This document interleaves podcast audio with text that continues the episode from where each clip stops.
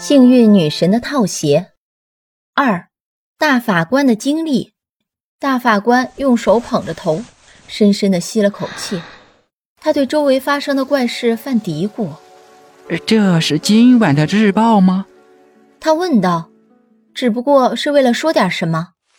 他瞅见老板娘在摆弄一张大纸，他没听懂她的话，不过把这张纸递给了他，是一张木刻版画。是科隆地方的一张天井图，这是件古物。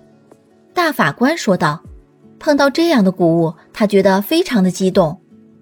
您是怎么得到这件稀有的文物的？太有趣儿了！尽管这一切都像神话一样，有人把它解释为大家曾见过的北极光，很可能是电引发的。”紧靠他坐着的几位先生听到了他的谈话，用好奇的眼光望着他。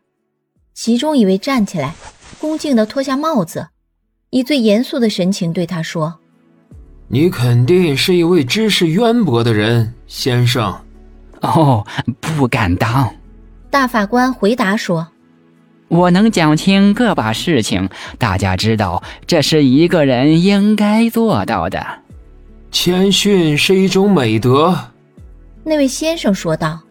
但是我对你所说的却另有看法。不过我暂时不对此问题评论。呃，请问，我有幸与之交谈的先生的尊姓大名是？大法官问道。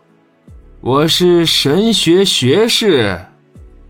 那个人回答道。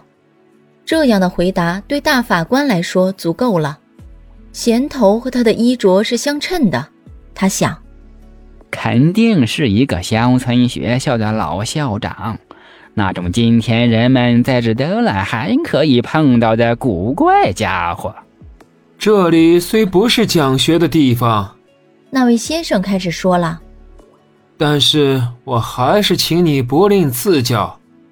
你读过的古书一定不少，啊，还可以。大法官回答：“我很愿意读些有用的古书，但是我也很喜欢新的，呃，只是不喜欢家常故事罢了。那类书在我们现实生活中够多的了。呃，我是指我们今天常读到的那些小说。”啊。那个人微微的笑了一笑。可是这种书写的很巧妙，宫廷里的人常读这样的书。国王特别喜欢读伊文先生和高迪安先生的小说，书里面讲到亚图斯国王和他的圆桌勇士们，他常以此取笑他朝中的高官贵爵。哦，我还没有读过。这一定是海贝格新近出版的书，大法官说道。